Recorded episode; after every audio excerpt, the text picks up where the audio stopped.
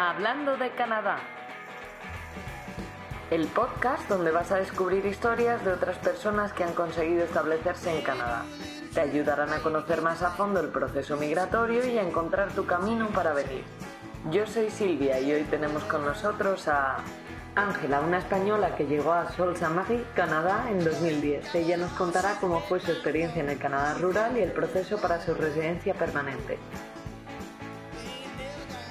Hola Ángela, ¿qué tal? Hola Silvia, ¿cómo estás? Bien, y tú, muchas gracias por estar hoy con nosotros, por participar en Hablando de Canadá. Gracias a ti, gracias por darme esta oportunidad de estar aquí hoy y de poner mi granito de arena para, para tu proyecto y enhorabuena, que seguro que vas a ayudar a mucha gente. Muchísimas gracias. Además, yo creo que tu historia va a ser súper interesante, así que me gustaría comenzar con una pequeña presentación de ti misma, quién eres y de dónde vienes. Bueno, pues yo me llamo Ángela, soy una chica española que nació en Alcoy, pero viví casi toda mi vida hasta que vine aquí en Castellón. Y hace ya 10 años que llegué a Canadá, estoy ahora mismo en Montreal y trabajo como, soy ingeniera industrial y trabajo como manager de calidad en una empresa de, aeronáutica. Muchas gracias. ¿Y, ¿Y, por qué Canadá? ¿Qué te atrajo para elegirlo como destino hace 10 años?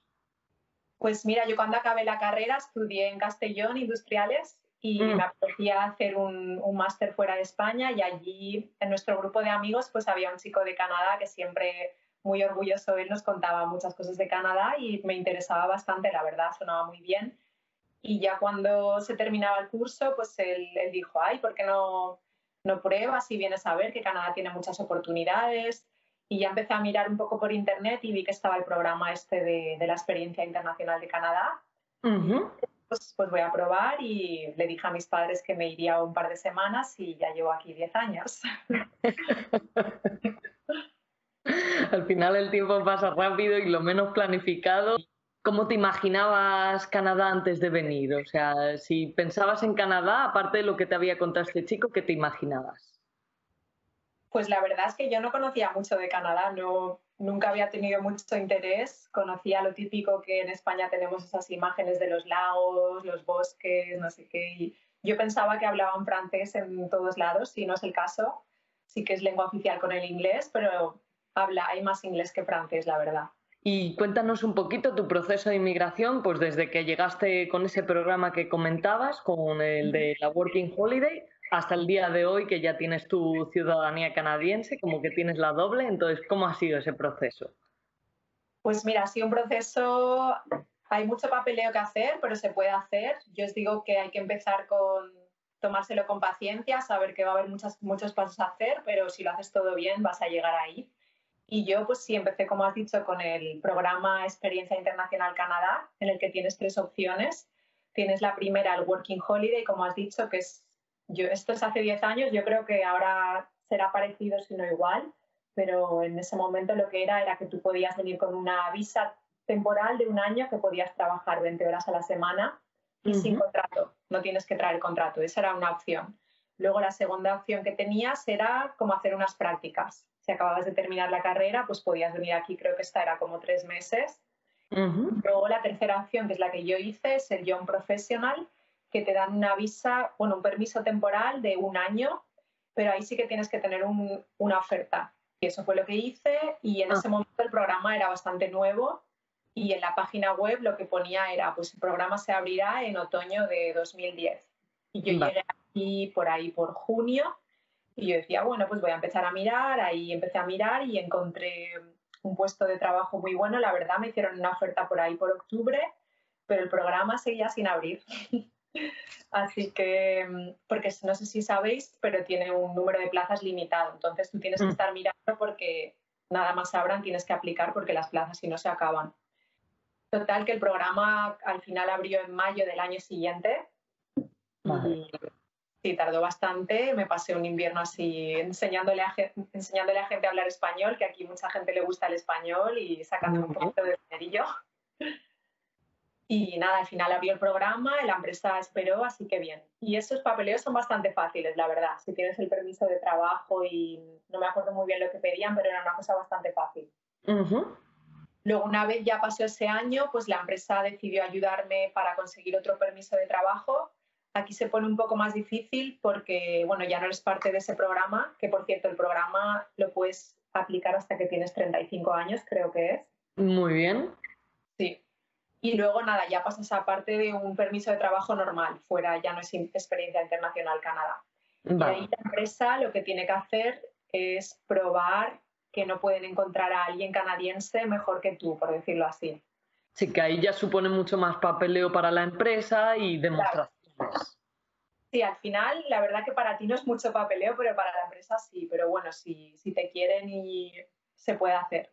Y ellos lo que hacen es escribir esa carta, empiezan el proceso y bueno, a mí me tuvieron que hacer un ajuste salarial para mejor, la verdad, porque el gobierno no, no clasifica si eres ingeniero que acabas de empezar o si llevas 10 años. Así que eso nos mm. beneficia, la verdad.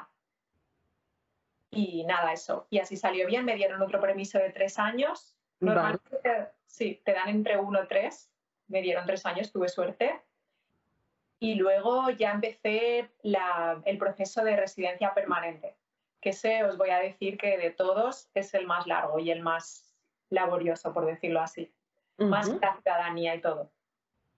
Y este yo el que pedí fue el de common law, porque yo ahí ya tenía, que es como de tu pareja, de hecho, sí.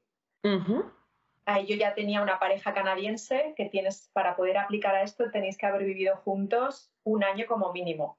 Vale, imagino que tendrás que demostrar como que es una relación de verdad, fotos, un poco de todo, ¿no? Sí, ahí es donde viene lo laborioso, que tienes que hacer un poco como un book, como un libro de, papeleos, de cartas de gente que os conoce, probando que sois pareja, fotos con comentarios, diciendo, pues estos somos nosotros con sus padres en no sé dónde.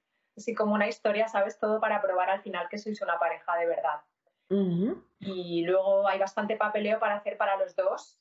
Tienes que hacer papeleos para tu pareja, de hecho, y para ti, porque él, tienes, él tiene que probar o ella que os puede mantener durante tres años. O sea, como que, sí, tiene un buen trabajo. que se responsabiliza, digamos, de ti durante ese tiempo si tú no encuentras trabajo, lo que sea. Sí, exactamente eso. Entonces empiezas ese proceso. En mi caso tardó dos años. Vale. sí, eso también. Desde que enviaste, digamos, la documentación hasta que recibiste tu residencia permanente. Sí, y entre esos dos años volvieron un par de veces a preguntar alguna cosa más, a cambiar los papeles de él por si se había, porque se había cambiado de trabajo. O sea, que estás así en contacto con ellos y el paso final ya es una entrevista donde vais los dos, te, preguntan cuatro cosas y, ahí ya. Pero una cosa sí que es importante decir es que el proceso este depende de la provincia. En mi caso, yo me lo saqué en Ontario. Que funciona un poco distinto para tenerlo en cuenta dependiendo de la provincia. Y luego ya, bueno, ya por fin me llegó la residencia, ese creo que fue el, más pesado, como digo. Una cosa súper importante que yo casi tengo problemas ahí es que la tarjeta de residente te caduca. Vale, o sea que tiene una duración de cinco años, creo que son. Pues ese proceso, la verdad, es que es más papeleo renovarte la tarjetita de las narices, por decirlo así, que sacarte la ciudadanía.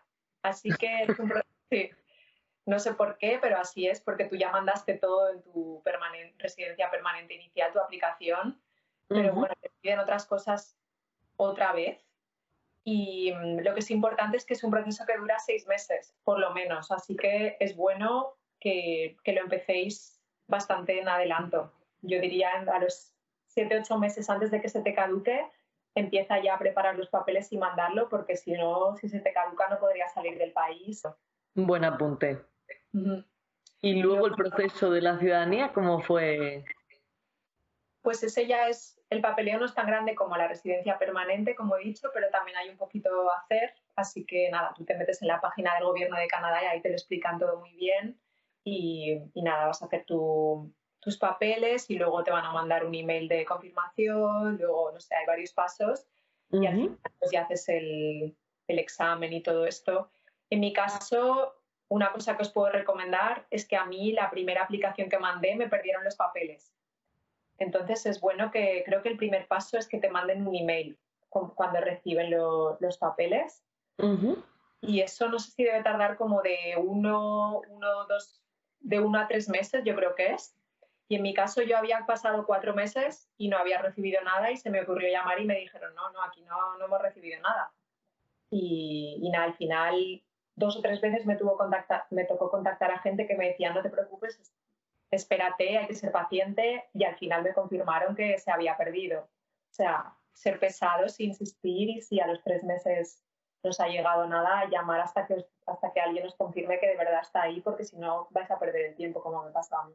Mi caso fue un año, pero, pero puede ser un poco más rápido también. ¿Cuál es la diferencia? O sea, ahora tienes los dos pasaportes y ¿cuál es un poco la diferencia entre antes? Sí, mira, aquí los tengo para ti. Pues nada, la diferencia es que cuando tienes la residencia permanente, pues si te vas del país, creo que son más de dos años, la pierdes.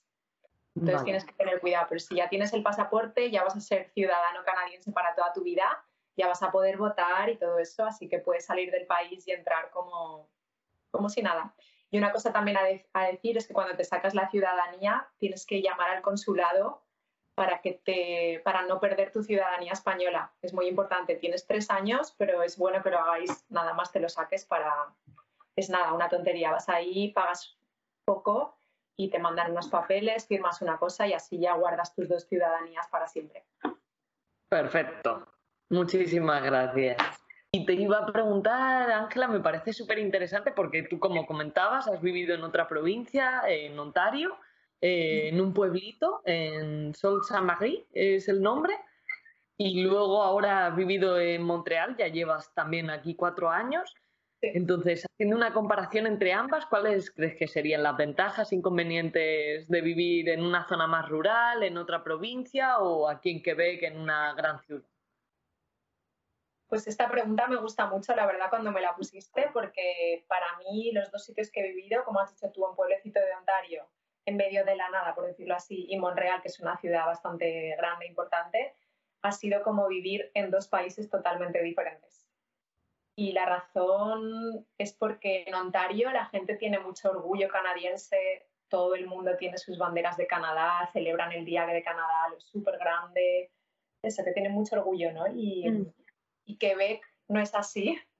Quebec es como mucha gente, bueno, no sé si habéis oído hablar, pero está todo el independentismo, todo esto, hay mucha gente que se considera como si fueran de otro país y la verdad que eso se siente, yo lo sentí mucho y bueno, también otra cosa que es muy diferente es que mm, al estar en un pueblo así pequeño, pues yo creo que yo viví mucho más cerca de la cultura canadiense que estando en una ciudad que, está llena, hay muchos más inmigrantes, mucha más mezcla y todo tiene sus cosas buenas, malas, pero yo diría que mm, vivir en el pueblecito este, pues eso como digo, me ayudó a meterme mucho en la cultura, me gustó mucho el invierno, que la verdad es, es duro y muy frío, pero yo aprendí que los deportes de invierno son muy divertidos.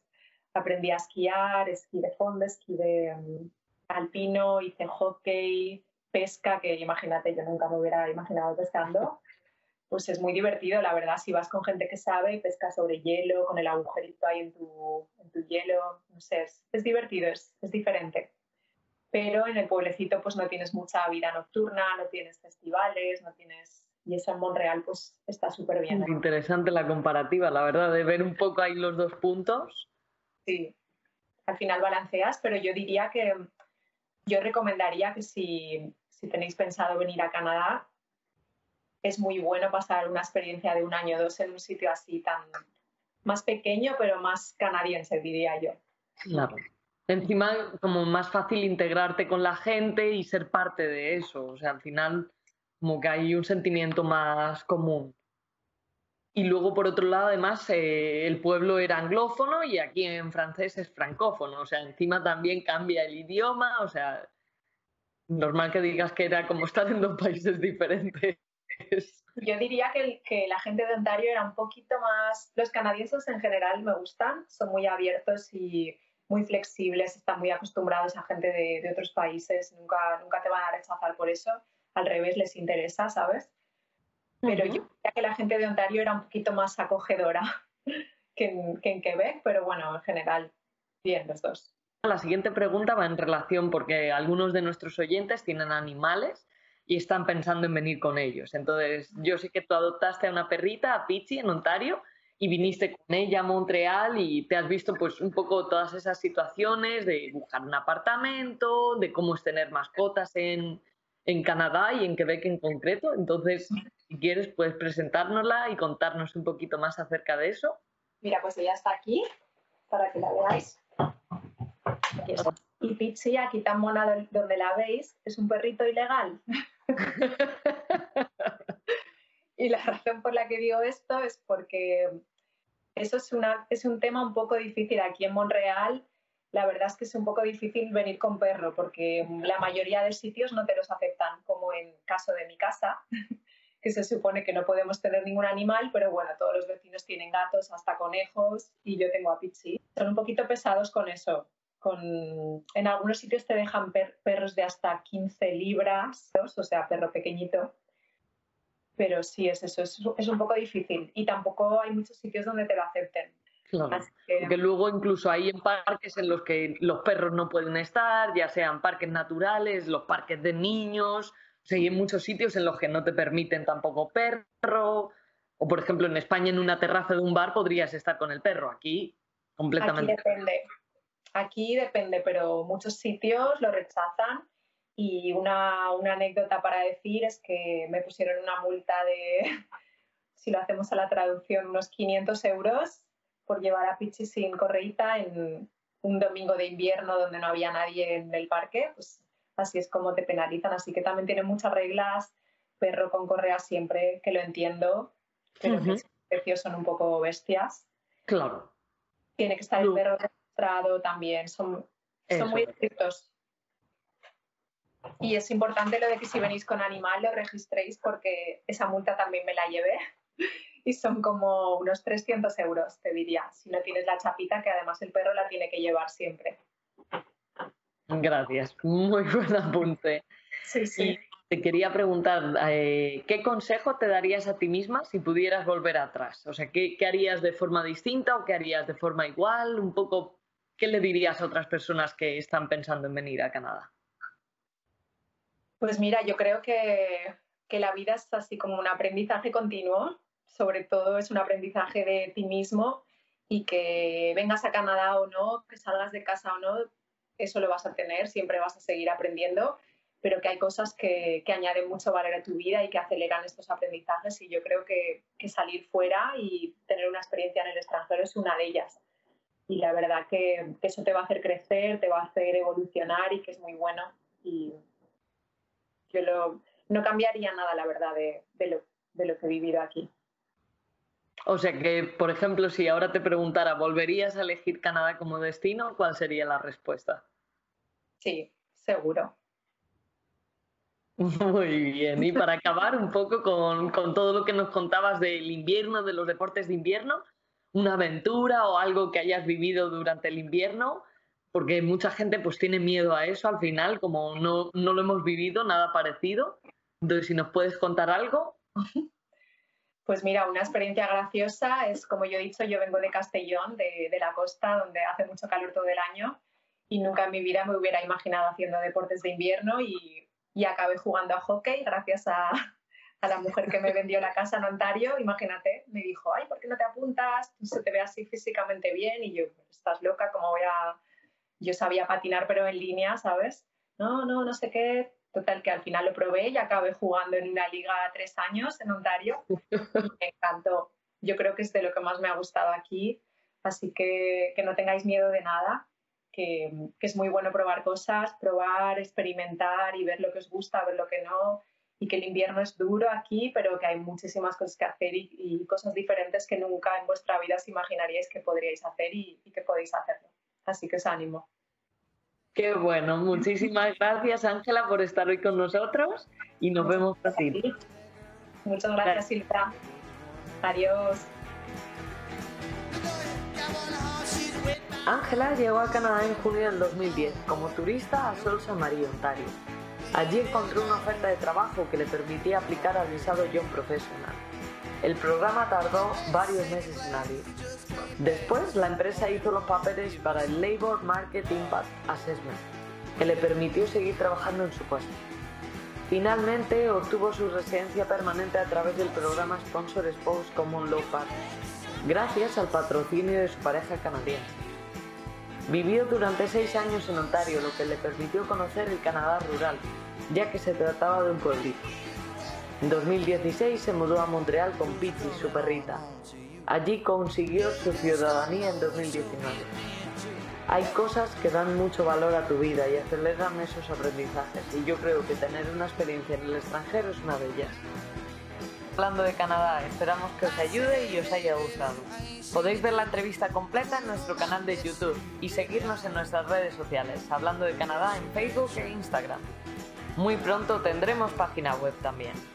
Al suscribiros y compartir nuestro podcast ayudáis a que este proyecto siga adelante y conozcáis otros testimonios. Hablando de Canadá.